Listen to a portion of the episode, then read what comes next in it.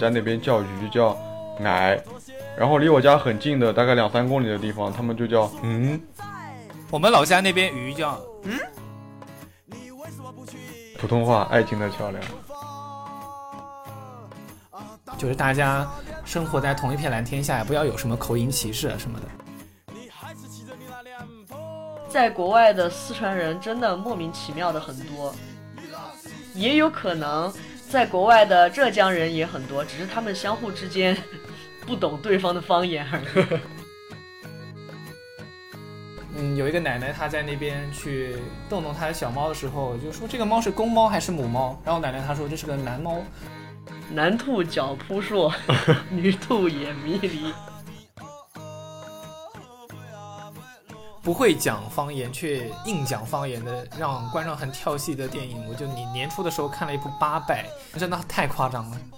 那个那个粤语，我真的是觉得是现场有人就教一句，他学一句。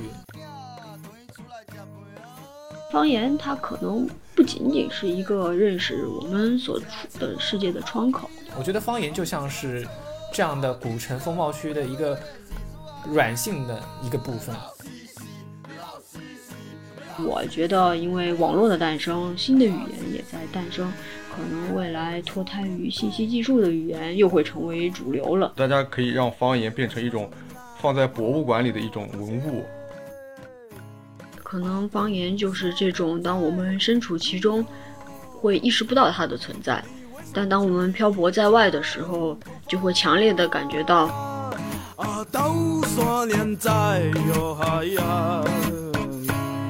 你还是记得你那辆破单车。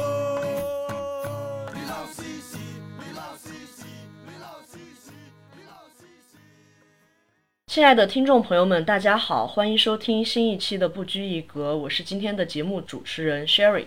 大家好，我是鹏鹏。今天由于小明不参与节目的录制呢，我们邀请了两位新来的嘉宾和我们探讨今天的话题啊，是关于方言的内容。那么我们邀请来的这两位嘉宾呢，和我和鹏鹏来自完全不同的两个地方，请他们做一个自我介绍吧。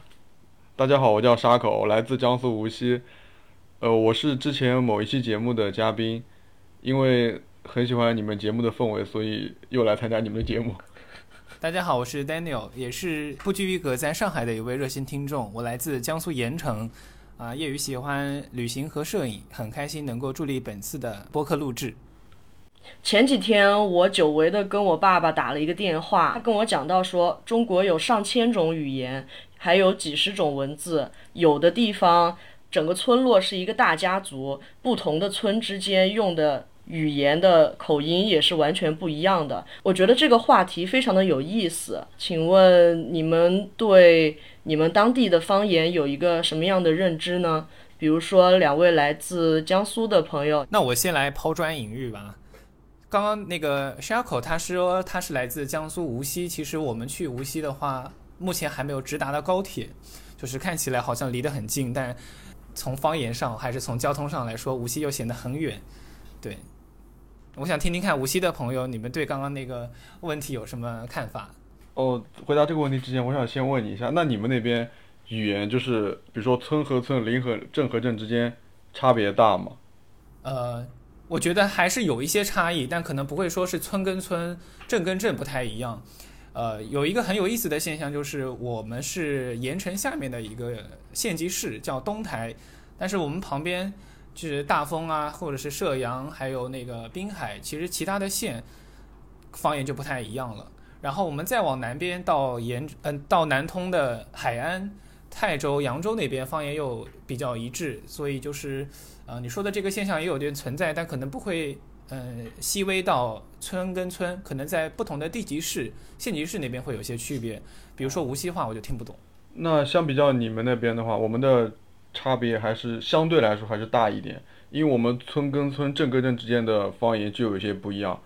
其实呃语法都是一样的，但是在发音上面有一些区别。比如说我家那边叫鱼叫矮，然后离我家很近的大概两三公里的地方，他们就叫嗯，就是就是他们说的鱼，是吧？我们我们老家那边鱼叫嗯，我们有一个特别有名的一个叫东台鱼汤面，用方言说就是东台鱼汤米。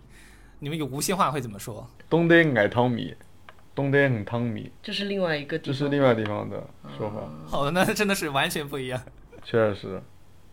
哦，然后离离我家很近的另一个地方，他们那边的感感叹词，我到现在都很记得。他们的感叹词居然是“哉”，就是比如说，今天这个菜好好吃哉，就是古文里哎，好吃哉，哎，对，就是古文里的那种哉。哦，好有文化。那其实这个我们平时听闻的十里八乡不同音，其实也不太一样。虽然音是不同的，但相互之间还是能够聊得到一起去的。就好像我来自成都，鹏鹏来自重庆，但是我们之间是完全能够听懂的。只是大家觉得说啊，成都跟重庆话好像区别没有那么大，是因为西南官话本身就是北方方言，所以大家能听懂普通话也就比较。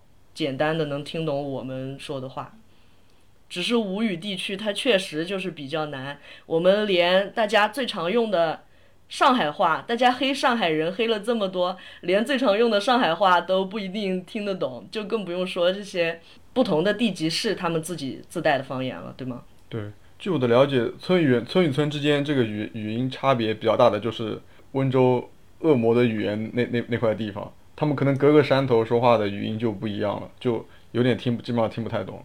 好神奇，特别神奇。呃，如果有温州地区的听众，可以在留言区和我们参与讨论。我还前段时间想到了一个方言之间使用的冲突，那就是女生不要外嫁，不要远嫁。然后就有一个人回复说：“那远嫁是多远才叫远呢？”另外一个人就说：“如果你听不懂当地的方言，你就不要嫁到那边去。那如果是你们江苏那边的话，其实相互之间是听得懂的。苏南苏北之间是可以随意通婚的吗？你你你你父母是如果就是是开放的父母的话，就就还好。我觉得这个肯定没有问题。我父母从来没有要求过我我要找一个会讲无锡话的女朋友，他们还时常跟我说找远一点的。”人生出来小孩还聪明一点，或者怎么样？啊？认真的吗？真的，因为我家有真实的例子。我有个姐姐，她老妈是新疆的，然后那个姐姐又又漂亮又聪明，真的。哦，我们那边就有很多的家长就会有一个要求说，啊，已经不能找太远的地方的，就是可能会因为呃生活习惯的不同，一些思想观念上的一些冲突，不太适合作为结婚的对象。但是现在年轻人他往往都是有情饮水饱，他也不太听父母的话。光是到了大学，那新鲜的人事物真太多了，就有有有的时候也会觉得可能远嫁它也会带来就是当地的另一个城市的一些风俗，也挺有趣的。难怪孩子们会聪明，因为从小就可能父母耳濡目染之下，他一下子学会了两个那个不同的文化的东西。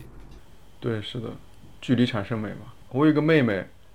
他妈妈是我们那边人，然后他爸爸是温州那边的人，然后他们又在上海生活，所以我妹妹她上海话、无锡话、温州话她全都听得懂，但她都不会讲。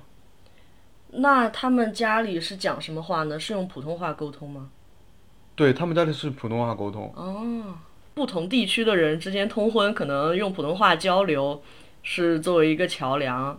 爱情的桥梁。爱情的桥梁。普通话，爱情的桥梁。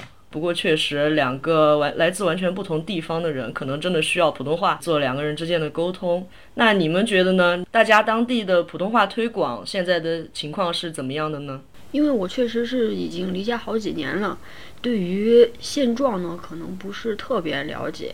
但是相对于我小侄女儿，然后我弟弟这种二零一零年后出生的孩子吧，我感觉他们在家里，呃，都是在说普通话。因为我小侄女儿的情况呢，是她妈妈是那个教语文的，所以特意的培养她说好普通话的习惯。我们当地的普通话推广，我觉得好像没有特别见到，就是很集体意志下的一个推广的一个事情。那普通话在工作当中的推广呢？教师是必须考到二级甲等普通话证书的。虽然他们的普通话实际运用上来非常的差，但是。一些公开课仍然是会要求用椒盐普通话来讲课，同学们根本没有上课的精神，都在笑老师的椒盐普通话。那你们那边呢？目前工作的环境的话，就是大家都是在讲普通话，可能会略带一些方言。我觉得在上海这样多元的城市，口音众多，只要能在工作的时候让对方清晰领会你的意图，我觉得就可以了。就是大家生活在同一片蓝天下，也不要有什么口音歧视啊什么的。那沙克呢？你们那边有需要用普通话进行工作的这个刚需吗？这是非常有必要的，因为我们那边的方言和普通话其实差别挺大的，工作中又必须要减少错误，而且我亲身经历过一个因为语言不同而产生的误会，就是我以前中学的时候上坐公交车，看到一个老奶奶，她旁边突然就多了个空位，就是旁边的人下去了嘛，然后他就拍拍这个椅子，对着旁边站着的一位女士说，说了方言，他说这边有空位，你坐下，他拍了一拍，然后。因为他因为那那个女士她听不懂这个方言，她就以为，她就以为这个老奶奶要抢她的位置不让她坐，然后他们俩就吵起来了，然后全程，他们俩就吵起来了，甚至要打起来，然后然后大家车上都在劝他们两个，就说翻译就说哎这个老奶奶没说要抢你位置，她就是想让你坐下来，她跟你说这个位置是空的可以坐下来，这就是我亲眼目睹的一起因为语言不同而导致的误会，所以普通话推广是在工作当中是非常有必要的。在生活当中也非常有必要，嗯，是，就是减少很多误会，是吗？对，对，刚刚就提到了普通话在工作当中的时候特别重要，然后想起了一件很有意思的事情。一八年刚毕业的时候去了西北地区，嗯，大概有一个月的时间，从新疆到甘肃，再到青海，再到西藏，见识到了各种各样的方言，特别是那边还是少数民族的区域嘛，所以普通话在当地会是一个非常重要的沟通工具。就是有一个藏族姑娘，她上来就会说：“嗯，先生，你们要那个虫草吗？”这个时候我就觉得，嗯，怎么藏族的姑娘普通话要说的好一点？原来经济活动帮助了普通话的推广，因为它流利的普通话能够帮助它向我们这些游客去，呃，推广它的虫草。让它的销量变得很好，就觉得很有意思。因为像之前川渝地区给人感觉比较穷嘛，西南地区。但是由于这几年整个西南要发展四川，要发展重庆，所以这两个地方普通话推广如火如荼，对吧？而且我我有听说，在四川现在要求公务员具备一定普通话水平，这个要求还挺突然的，以前从来没有过。现在要求所有在职公务员。要在三年之内全部达到普通话三甲、三甲以上的水平，而且以后考公也是需要普通话证书的，应该也是想要发展经济有关。嗯，对于这个新闻呢，说实话很惭愧，我不知道。但是据我猜测的话，可能会一直以来，嗯，重庆对于方言的推广力度就不是很大，可能这就真的是现状。公务员的话，像我爸那一辈人。我在认识的长辈都是没有一个是会说普通话的，像我们这一代人要好很多。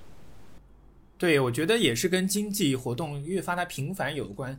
你想想看，在上海，它如此多元，不仅有这个中国的方言的口音，可能连外语都会有非常多，所以有一个大家都能听得懂的统一标准的普通话，在工作当中和生活当中一定是非常关键的。但是普通话推广的地区已经是经济相当繁荣的地区了。那么在一些老人留守的一些村落或者是一些乡镇上，可能大家还是更愿意听到乡音。所以我觉得在基层工作的公务员可能。嗯，也需要会方言吧，因为其实方言一个非常重要的特点就是让人感觉到亲近，而且对于不懂普通话的人来说，方言反而是更加清楚流畅的一个语言。对，说到想起来一事儿，呃，挺好玩的，就有些村里面，然后呃，老头老太太在外面晒太阳。然后就村领导就是用无人机，然后去给他们喊话，让他们赶紧回家，说的都是乡音，然后 还觉得还挺亲切的。嗯，特别是有一些在少数民族聚居的地方的公务员，他们还要求要学会一些少数民族常用的语言。的确是学会了他们的某些表达之后，能够快速的让对方信任你，觉得你说的是对的，有必要去相信你的一些建议。所以现在虽然说推广普通话也是一件非常重要的事情，但另外一个方面，我们也不要忘记方言其实也是帮助老一辈的朋友们能够更清楚的理解。所以这么说来，方言跟普通话其实都是有相同的优势的，只是在不同的区域上有更大的作用而已。对，这也算是当当地的一种风土人情了。嗯。那 Daniel，你现在已经在一个工作的环境当中了，平时你是什么时候会使用方言呢？其实，在上海，大部分时候都是要说普通话，除非是啊中午瞌睡了，或者是有的时候要调节办公室的气氛，会拿出一个东西出来说，哎，这个在你们老家用方言该怎么说？对我自己来说，可能在读大学之前，呃，会有一些方言羞耻，但是现在真正在工作了这么长时间之后，回到老家，很自由、很畅快的去使用方言，我觉得是一件特别舒心的事情。在这方面呢，我可能就跟丹尼尔的经验不太一样了，因为我从上大学开始，身边的同学、老师他们都说普通话，但好在那个时候还在国内嘛，普通话占据的分量还没有很重。之后就来法国，但是在这边说方言的机会就变得更少了。然后现在都在这边好几年了，当我跟家里人打电话需要马上切换到方言的状态的时候，我就突然感觉特别不自然。然后因为这种不自然呢，又觉得挺羞愧的，感觉不应该啊，怎么这么快就忘记自己的家乡话了呢？所以反而这时候吧，我就会有意识的多看一些说方言的短视频，然后算是给自己提个醒吧，然后也算是也也是温故一下、巩固一下自己的方言水平。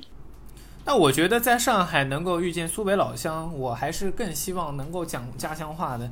一个是我们那边的方言具有一定的保密性，还有就是他有的时候会很幽默。我觉得这个幽默也是我选择用四川话跟大家聊天的原因。我跟鹏鹏在一起的话，可能手舞足蹈一些，再加上我的方言，我就会觉得气氛整个更温和、更快乐，空气里都 充满了快活的气味。对。啊，对，我觉得这样还挺好的，因为我现在就是虽然知道 Sherry 跟我来自同一个地方的人，但是我我就没有下意识的要用方言讲话，然后他反而这样带着我说，我还觉得是挺好的一件事情。哎，你们在国外的时候会有可能遇见大街上跟你操持某一个相同口音的人吗？对我也会遇到，其实，在在国外的四川人真的莫名其妙的很多，也有可能。在国外的浙江人也很多，只是他们相互之间 不懂对方的方言而已。像我们四川人，对吧？重庆人，我们遇到重庆人，我们一样讲四川话；重庆人也讲重庆话，我们相互之间沟通完全没问题。贵州人、云南人，我们整个西南片区讲自己的方言，完全毫无压力的。这也是一个我们愿意用方言的原因吧，因为受众确实是挺多的啊。所以你们的川渝地区的语言和云南、贵州都是可以互通的。云贵川，对啊，我们都是同一个语系，其实，嗯，我还是第一次知道。我自己就是感觉普通话和四川话在并行，然后有的时候会加入一些别的地区的语言，因为我对各个地方的语言很感兴趣嘛。我就会觉得，同样都是沟通的工具，我不会觉得说某一个在我使用当中占比更重，因为我本来就觉得这个没有必要，我用用什么话讲出来都是一样的，对这一点还还跟鹏鹏挺不一样的。那我相信 Daniel 应该是跟我差不多的吧，就是感觉各种语言都是并行，没有说某一个一定会远离这样的感觉。对我不仅不会远离，我有的时候还会学习其他朋友们的方言。比如说，我还去过主播秦明的家乡。其实湖北人给我的感觉就是说话也很风风火火的。然后他们会有那个怎么说，有一些音调它是上扬。然后在那边跟秦明一起在荆州的大街小巷转悠的时候，呃，也发现一个特别有意思的一个词。嗯，有一个奶奶，她在那边去逗弄她的小猫的时候，就说这个猫是公猫还是母猫？然后奶奶她说这是个男猫。我说我就问启明什么是男猫？嗯，男猫就是公猫的意思，然后母猫就是女猫，嗯，挺有意思的。嗯，我想可能启明他现在在法国能有一个人大街上，哎，你也是湖北人，因为通过方言而辨识出了对方，可能会感觉到一阵乡愁袭来。然后一直讨论别人的猫，别人的猫狗是男狗还是女狗。想的，我刚刚想到的是什么？男兔脚扑朔，女兔眼迷离。那那鲨鱼呢？你平时用到方言是什么时候呢？我感觉你好像很少讲无锡话了。对，因为我我在外面上学这么多年，从来没有遇到过一个无锡人。我讲无锡话最多的时候，应该就是和爸妈、朋友、无锡的朋友聊天的时候，然后或者是外地的朋友想让我给他们助助兴，说两句无锡话的时候。还有一些想要学无锡话的人，我天天跟沙克说，能同讲无锡话。啊，对对对，我天天跟他说，你跟我讲无锡话，我要我要学一学。因为我有很多的上海朋友，所以时不时会学一些上海话。然后我在学无锡话的过程当中，我就发现也没有我爸爸说的那样十里八乡不同音。我觉得很多东西都能找到共同点，甚至我也觉得无锡话有的地方跟粤语也很像，对，是的，说远一点，和日语也很像。和日语也很像。对他们说，人，听人家讲上海话，就感觉像讲日语一样。啊有有一句话就是什么携携带哈达哈达 fin 街哈达西瓦，阿达西瓦啥意思？就是携带先换，啊，就是这句话的意思就是鞋子没系，鞋带先换。那除了交不同地方的朋友，学习他们的语言之外，你们还有别的一些途径能接触到其他的方言吗？嗯，接触方言的途径，我基本上就是通过网络了。嗯，刷微博和短视频吧，我学到了真的特别多好玩的，比如广西人的口音特别可爱，然后山东人吧爱说倒装句，现在我自己都特别爱说倒装句，感觉刷刷这些视频收获了很多有趣又有意义的内容。对，比如说山山东人说你等一会儿，他不会说你等一会儿，他说你一等。等一会儿你。我还以为说，对我也以为说是等一会儿你，我说那意思就完全不一样了。他说你一等，我最多的应该就是听歌了，因为我很喜欢陈奕迅，所以我从初中开始就一开始听粤语歌，然后有些电影里也也会看到，但是还是没有听歌这么多。然后之前我在外地上大学嘛，所以我我也会同同学当地同学那边学习到方言。嗯，我之前讲的都是一些比较被动的一种接触方式，我比较主动的，我会我会特地去搜一些关于方言的一些科普视频，还有公众号之类的。嗯，对我接触其他方言的途径，一般都是通过见缝插针式的旅行。印象比较深刻的是在云南，因为云南的话，它不仅是全国少数民族最多的一个地方，想想看，少数民族多，那可能语言语系更多，方言的话就更不用说，特别多。我就特别喜欢拍摄一些他们当地的那种人文的东西，可能会有一些呃他们方言的表达是用的当地的话去说，可能是用一些呃汉字的普通话去音译他们当地的一些方言，就显得也很有意思。可能比如说是喝酒不开车，开车不喝酒，他就是用的那个音译汉字，我们外地人看不太懂，他们当地的司机一看就懂，还会会心一笑。这也是感觉是方言在日常生活中突然灵光乍现的一个方面。我还有一个很别致的接触其他方言的途径，就是我特别喜欢看一部电视剧，叫《武林外传》。特别喜欢这部剧的一个主要的原因，就会觉得它是一个方言的大熔炉、大杂烩，嗯，有上海话，也有南京话、扬州话，说还有什么，嗯，各种各样的地方的一些方言，特别有意思。然后它这部剧能够获得这么大的一个成功，我觉得可能跟这样有意思的方言也是功不可没，有密切的联系的。还有一些接触其他方言的途径，就是一些书籍，呃，比如说像那个福州的一本杂志叫做《平话》，还有《家园》，然后有一位特别喜欢的专门研究方言的作家，叫做郑子宁老师的，他有《东言西语》和《中国话》这两本书，特别想推荐给大家。影视剧方面的话，我突然想到一个很多年前的作品《疯狂的石头》，当时真的是深受广大文艺青年的追捧。作为重庆人的话，是特别特别喜欢，我自己看了好几遍，嗯，也还挺骄傲的。我觉得现在在影视作品当中，更容易被提到的还是川渝地区的方言和沪语的一个运用吧。像新的《爱情神话》，或者是徐峥在我不是药神当中也用了一些上海话，对吧？然后还有王家卫电影里面用上海话的内容其实也挺多的。就刚才鹏鹏说的那个《疯狂的石头》，作为一个一个外省人，我觉得那个电影就是那个方言，我觉得也非常有意思，就是他他的他的语言非常生活化。对，像《无名之辈》里面其实也是用重庆话来演，对吧？有的时候听方言的时候就觉得特别的带入，有的时候其实还是挺跳戏的。不会讲方言却硬讲方言的，让观众很跳戏的电影，我就你年初的时候看了一部《八佰》，杜淳真的太夸张了。那个那个粤语，我真的是觉得是现场有人就教一句他学一句，我觉得那还不如就就找专门的配音演员，我觉得可能会好。因为当时我的眼泪就是又又被硬生生的给憋回去了，挺费观众的，说实话。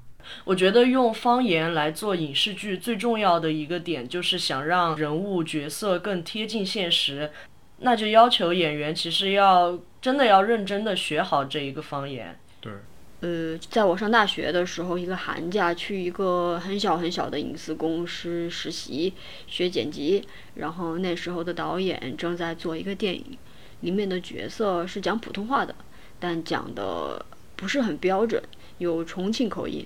嗯，然后我也不懂吧，就直接问怎么不干脆做成方言的呢？像《疯狂的石头》那样又自然还很有幽默感。然后导演就告诉我，嗯，一般情况下是要讲普通话的。呃，宁浩那样的大导演才可以随便选择自己的语言，对自己的电影用什么语言。嗯，我不知道这个导演的说法是不是绝对真实。嗯，总之这个说法还是给我留下了很深的印象。嗯，当然，作为普通观众的话，当然是希望看到有各种各样语言的电影，尤其是自己本地方言的电影，那是越多越好了。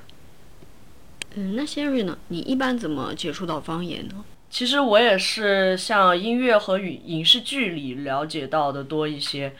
嗯，我挺喜欢音乐的，然后现在有很多的乐队用自己的方言去做歌，像去年《月下》这个节目出来的好几个乐队，呃，九连真人啊，还有五条人，他们都是讲自己的方言嘛。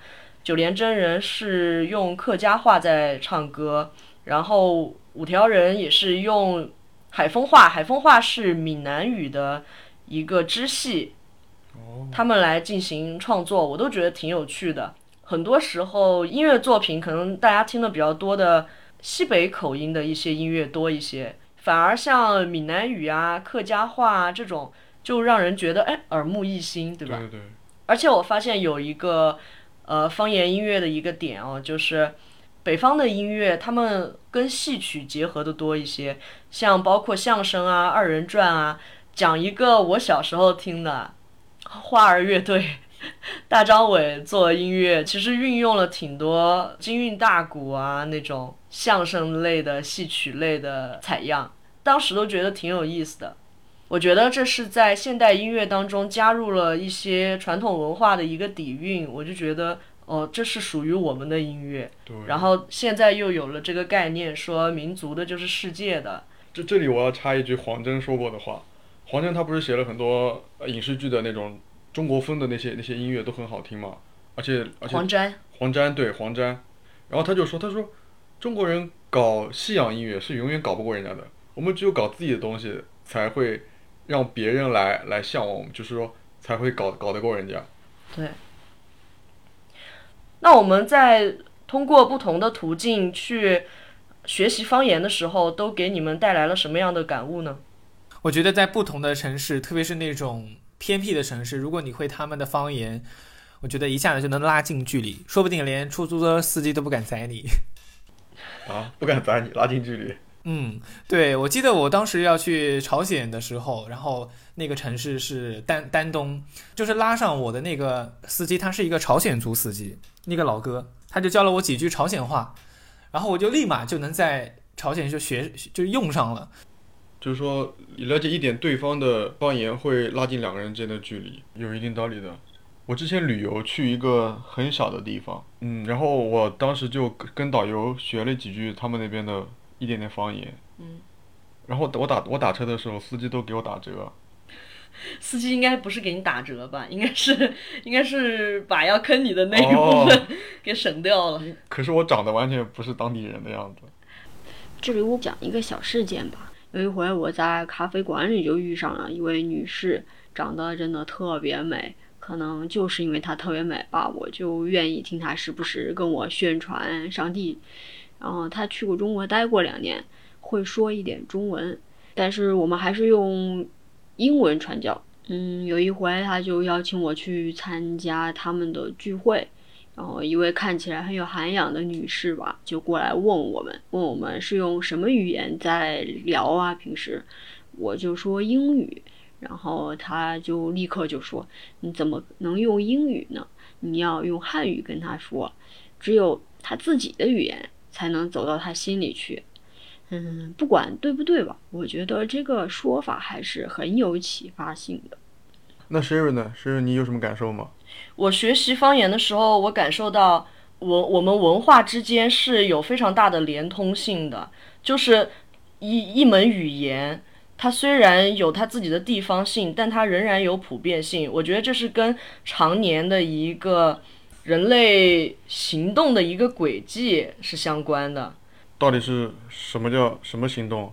就比如说，在四川，我们有一句话叫“湖广填四川”嘛。所以其实按道理来讲，湖南、湖北的一些话跟我们四川话是有一些相关性的。就是比如说我听粤语的歌，我第一最大的感受就是好听。然后我觉得这些方言，就是粤语啊、吴语这些东西，这些语言其实它是和那个古汉语它是有点联系的，所以听起来就会有一点古老的感觉。像我之前讲到的，觉得无锡话或者上海话。跟粤语其实有一定相似之处，也是这个原因，就是可能因为古时候常年战乱，人员的一个流通，那么就把当地的语言给带过去了。我觉得吴语跟粤语本身的白话相似性就非常的大，因为他们都保留了非常多的入声和浊声。比如说，比如说你说有一点热，有一点热，对，发热，发热，它最后有一个特的那种感觉，把那个音给吞下去了。然后发音也是非常短的。我每次跟我广东的朋友学粤语的时候，也有这样的感觉。朋友们就会说：“你这个字要发的短促，要把音给吞下去。”都是同样的道理。这可能也是为什么说有些地方的方言听起来跟日语、韩语一样。其实日语、韩语也是保留了非常多的入声和浊声。比如说我前段时间看韩剧《朴》。嗯，念的就是 puck，它结尾也是一个 k，只是没有发出来，也是一个短促的音。对，是一个非常短促的音，所以它发出来是 puck，但是后面那个 k 就没有发出来。哦，对，这个就是我意识到的，在学习方言的时候的一个地方性和普遍性。那像大家刚才都表达了很多对于方言学习的一个热情，但其实现状是我们当地的小孩可能讲方言的频率也减少了，甚至会的一些土话也更少了。基于这样的现状，我们是不是应该支持做方言保护呢？我觉得这个问题已经有人在用行动告诉我们了。就比如说像我们的。呃，江苏那边会有一些方言课或者是家乡课，它其中就会有一些是关于方言的一个板块。你们无锡会有这样的课程吗？我我不知道，因为我好多年没在无锡了。我小时候是没有的。咱俩年纪也差不多，怎么我们那边都会有，你们怎么会没有？真没有，我我我没有，但是我知道上海是有的。对，上海、苏州都会有，因为我大学是在苏州读的，然后吴语课还是挺多人去选修的。我觉得这是一个很好的保护方言的一个方式方法。对，还有一些是那种方言的电视节目，特别是什么，可能现在有那种普通话版的《幺八幺八黄金眼》，但在一些地方台还会有一些呃方言版的这种这种节目，就收视率都特别特别高，因为它贴近生活日常。然后聊的也是一些，就可能甚至是你身边的人的故事。对，谈谈交通。哦，那个这节目都已经出圈了，到二仙桥是吧？到二仙桥，对。是的，是的。我的话，我我了解到的是，已经确实有挺多人去，就是有意的去保护这个方言。他们已经开始说这个话题，然后还做了一些专门的词典，就是普通话，然后切换成吴语，然后是怎样的发音，这些这种这种词典。这个公众号叫苏白学堂，大家感兴趣的可以去搜一下。然后我我还了解到有些就是某些就是那个语音识别，大家已经开始做开始做这个方言关于方言的语音识别了。有讯飞语音输入法就有。哦，对，但是其实像像这种有有一些它是有意识的去保护，可能它会录制一些互嗯那种方言的歌曲啊，方言的电视节目。那有一些可能它是无意识的保护，可能大家都在平时都在做，但是没有意识到它是一件保护。就比如说我在办公室里面会嗯会带一些家乡的那种菜，然后给大家吃分享，然后就会向别人科普我们那边的方言。我觉得这也是一种保护。我觉得方言确实是需要保护的，就像我之前讲的一样，可能普通话是连接本地和外地朋友之间的一个桥梁，但是方言是上一辈和下一辈之间一个文化的一个传承。再加上，比如说基层工作的一个开展，确实是需要用方言，需要用当地的语言来向听不懂普通话的人来做工作、做科普等等。我觉得用方言这个方式就非常的好，一些方言剧、方言广播、方言音乐，可能都会让听不懂普通话的当地居民感觉到很亲切，而且确实普通话有的优点，一个沟通的优点。一个信息的清楚、明了、准确，其实在方言身上也是同样适用的。因为无论如何，我觉得它都是一种语言。有人在使用这种语言，那它就有作为语言的一个优势在。嗯，我的答案在这几天呢有了一点点转变。因为之前我在想，方言需要特殊保护吗？我觉得不需要，因为总觉得。呃，它该存在或者该消失，都是一个很自然的事情。就像现在随着网的发展，新的语言又在诞生，而且我个人呢又是一个比较宅的人，好像也用不了那么多的语言，所以我就觉得可能不需要特殊保护吧。但 Daniel 推荐了《东言西语》这本书，我就很不仔细的翻看了一下，选取了我最感兴趣的标题，看了几章。结果，嗯，有了很新鲜的收获。通过郑老师的科普吧，我发现方言它可能不仅仅是一个认识我们所处的世界的窗口，它更像是一片肥沃的土地，呃，一片我们还没有充分开采的土地。一旦我们充分的开采了，我们可能会发现，方言真的为我们打开了一片很广阔的世界。方言其实能折射出很多社会学、人类学、政治学、历史等等各种问题。我们不能轻易的说放弃每一门方言，因为每一门方言的背后都是一整个族群和这个族群的人们他们存在的价值。方言中能找到的是文化密码，可以这么说。对，对，升华了，升华了。对。对，而且单纯从旅行上来说的话，我觉得保护方言是非常有必要的一件事情。嗯，现在大家都在一直在诟病中国城市建设风貌都差不多，嗯，都到处都是高楼大厦。你像苏州之所以能被人记住，可能还是因为它没有去破坏它的那个古城的风貌，它就一下子跳脱出来，区别于其他的城市的建设。嗯，这是它的硬件部分。我觉得方言就像是这样的古城风貌区的一个。软性的一个部分，它是非常重要的。你能想象一个旅行的时候，你去到任何一个地方的人都是讲一样的方言，我觉得可能旅行的趣味性就少了很多。对，对，是的。而且我觉得一门语言和当地的环境真的是有很大的联系。像我们说吴侬软语，真的是当地环境就是鱼米之乡，细雨霏霏了。那像我们四川，确实给人讲话就感觉很直接果断，声音又比较大，讲个话像在吵架。所以就是我觉得语言这个事情，很大程度上能代表当地的一个特性。我不太能想象生活在一个完全讲一样语言的地区，相互之间不带任何口音，每个人说话都像机器人一样讲的都是标准语言，我就会觉得很很怪异。那么究竟这个人？他的性格是什么样的？这也是为什么，嗯，我不太喜欢现在城市城市的进程。就像 Daniel 说的那样，每一个城市其实同质化非常严重，像每一个城市，它逐渐发展都成为大都市了过后呢，有一点讲实话是有一点丧失自己城市的特性的。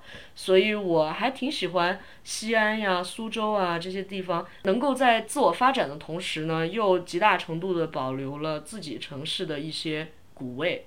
但是另外一个方面，我想到一个问题：国内有上千种语言。几十种文字，那是真的需要都保护下来吗？我个人觉得是需要选择性的做一个保护的。比如说，你们吴语地区，对于我来讲啊，可能选几种方言，选几种使用人最多的、使用地最广的方言保留下来，这样呢，能够比较系统的对方言做一个区分。因为很多时候，在我个人认为啊，一个口音。它有不同的变化，其实你们相互之间也是能够听得懂的，但它的这个变化是基于经年累月的一个口口相传，所以同样的字它变成了不同的念法而已。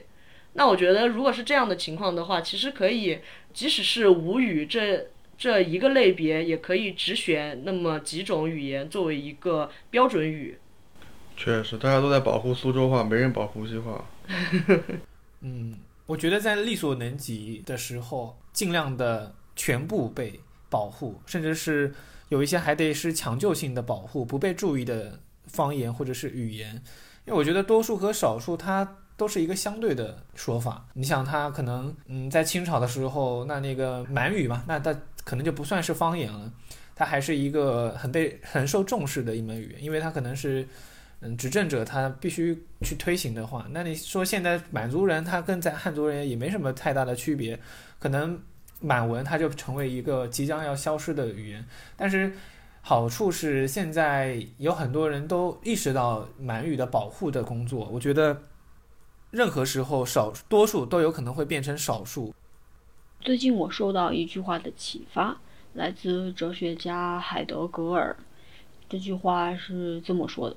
话语是给词语赋予音声的过程。海德格尔提到这句话，当然不是说为了方言的问题，但从他的这句话，我想到音声可能就像是声音的一种高级的说法。声音这个东西，就像色彩，呃，用光谱来表达一样，它也可以用光谱来表达。在声音的光谱上，嗯，只有很细微的层次的变化。比如在色彩的光谱上，我们能找到红、黄、蓝三原色，那么最突出的颜色。但在此以外，我们还能看到的是各种无法准确命名的、比较含糊混杂，嗯，就杂质比较高的颜色。这些颜色呢，通常被我们忽略，可能因为灰度比较高、明度比较低。语言呢，可能也是这样一个光谱。有最具特色的，很能毫无疑问的被保留下来，还有一些像，嗯，像 Sharko 刚刚说的，特色没有那么明显的，和别的主要语言区别不大的，就容易被忽视，不容易保留下来。一方面呢，我觉得语言的发展还是很自然的。另一方面，说着每一门语言的人都肯定都不希望自己的语言就该被放弃，这确实是一个两难的处境。嗯，我个人的态度还是比较乐观，而且我觉得，因为网络的诞生，新的语言也在诞生，可能未来脱胎于信息技术的语言又会成为主流了。关于语言的命题吧，也是很宏大的。关于这个问题的答案，可能就是没有答案。嗯，确实，语言总是在不断发展。那沙克觉得呢？你觉得语言需要选择性的保护吗？我比较倾向于就是尽力所能及的全部保护，因为我觉得语这个方言这个东西，其实它它包含了很多东西的，它包含了很多历史。比如说，同样是我们同样是吴语区，可能只是相差了一点点。但是这个一点点可能是有很多历史原因在里面，可能是从别的地方迁徙过来或者怎么样。只不过我也同意鹏鹏说的，他说语言一直在变化，而且我们现在的社会其实是在加速，就变化越来越快，导致以后我觉得方言的消失还是会比较快的。可能一百年、两百年之后，可能大家都都不说方言了。但是即使如此，我觉得还是要保护，大家可以让方言变成一种放在博物馆里的一种文物，它是有研究价值或者有历史价值、艺术价值放在里面。大家就是不一定要变得每个人都要去讲，而是成为一种文物保护起来。嗯，但是但是我觉得这是一个挺挺悲观的一个想法，对就是未来的方言它可能不复存在，只不过我们可能从呃博物馆、语言博物馆等等地方能够听到或者看到、学习到。对嗯，但是我觉得嗯能被保护起来也是不忘来时路。对，因为这个东西它可能它可能在某个某个这个人类的社会发展阶段它是没用的，但是它过了这个阶段，哎，它下个阶段又有用了。嗯。毕竟谁都没法预测未来。嗯我觉得鹏鹏提的点是挺好的，因为没有办法预测未来，所以，嗯，能够努力做到一些保育就去做，对吧？不要想的太多，可能未来新的语言在出现，我们现在要说的现代汉语也将列为濒危语言。那我还希望英语变成濒危语言呢。你英语差是吧？不，我英语好，但我希望中文是全全世界都说。没错没错，中文就是最牛的。好好好。对啊，中文很有文化，一个字里面它包含好多历史呢。哎呀，那别人的语言也是这样的吗？对我狭隘嘛，我狭隘了。我为什么说可能想要选择性的保护语言？因为还是像第一个点刚才说的，一个城镇它可能隔两公里就是不同的语言，其实它根本不是不同的语言，可能是同样的语言发展出的不同口音。如果是这样的话，那其实我们可以做一个标准语言，然后因为有一个标准，就一定会有偏差，那肯定是会有别的口音的存在，就好像我们现在讲普通话一样，只是说有的人讲的普通话就是不太标准，嗯，所以我会觉得说定一个标准仍然允许语言出现一些偏差，所以不同的地区方言可能有一个标准的存在，让人也方便归纳、方便研究，这样。另外一个方面呢，是说我们国家作为一个多民族的国家呢，那肯定是语言又多，文字又多。五十五个少数民族之内，回族和满族是全部用汉语了，但是剩下五十三个民族，你们知道有多少的用用多少语言吗？他们用八十八十多个语言。所以就是说，一个少数民族，它可能会有好几个不同的语言。比如说傣族，他有他要用四四种文字。因为我自己，我可能跳脱出来看，我会觉得说，这个做一个保育工作可能会非常困难。当然，像鹏鹏说到，作为他们自己的文字，他们当然是想所有的内容全部保存下来，然后流传下来，这是最好的。但是如果跳脱我跳脱出来看，我就会觉得整体做一个保育工作挺困难的。有没有可能选择性的做一些保护？我是这样想的。我觉得还是比较不会那么难的，因为你如果一个一个大区的一个方言你会了，那你稍微差那么一点点，你也会很快就了解了，很容易就保存下来了。我是我是觉得说，有很多我们认为是方言的一些话，嗯，它可能只是某一种当地官话对的、的一个口音对，有这种可能，有这种可能，但它也有可能是某个历史原因造成的，所以我比较提倡尽量尽可能的。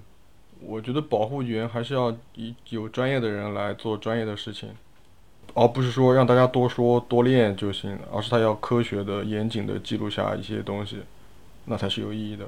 嗯嗯，我觉得语言还是应该多练习的。我就包括我自己的例子，就是我真的不能不说重庆话，我还是得练习。一旦说少了，会觉得特别紧张。可能方言就是这种，当我们身处其中，会意识不到它的存在，但当我们漂泊在外的时候，就会强烈的感觉到它的重要性、它的意义，它给我们自己带来的意义。那这一期节目差不多就到这里了。我们之间的讨论其实还是相对比较浅薄的。我们在 Daniel 的推荐下，阅读了一下郑子宁老师的两本书《东言西语》和《中国话》。我觉得关于方言这门课，已经有很多人在讨论了。的确，我们今天说的是都是很浅浅显、很客观的一些东西。嗯，对我感觉，我们作为普通人，多多关注这些个话题，就已经是我们力所能及做的做到的事情了。对，对。像通过这次讨论，我也觉得收获蛮大的。我以前只是觉得说，不同的语言，我们选几种来做一个保育，也是对当地文化的一个保留。但是其实没有考虑到说，使用这门语言的人他自己是怎么想的。就像沙克说，为什么现在这么多人保护苏州话，不保护无锡话一样？嗯，所以我觉得我讲这样的话还是太太理想化了，然后也。太专断了，很多时候没有考虑到当地使用的人他是一个什么样的情况。无论是使用四种文字的傣族人，还是说高山族人，对吧？他们十三种语言，就 同一个族的人，可能之间相互都没有办法联系。但是更重要的是，不同的人，我们都各自热爱各自。当地的语言文字嘛，然后也把这一个看作是我们文化特征的一个重要方面，嗯，也不希望说谁都轻易的去丢掉这个财富，所以我觉得这个这个点还是蛮重要的，嗯，对，方言就是当地的一种历史财富，嗯，没有高低之分，对，对，大家都很重要。那么这一期节目就到这里啦，希望下一次能有机会再做一期关于方言的策划，也希望 Daniel 到时候如果有这一期的话，还是希望你能够参与到这一期节目当中来。那我呢？你也你也挺有意思的，主要是感谢 Sherry 策划了这期节目吧。说实话，以前我对语言、对对方言这个问题是没有思考过的，然后借着这个机会呢，我思考了一下。还读到了嗯一本很有趣的书，我觉得收获大的。对，也欢迎大家就是多多踊跃转发留言。那就这样啦，大家下一期节目再见，拜拜拜拜拜。一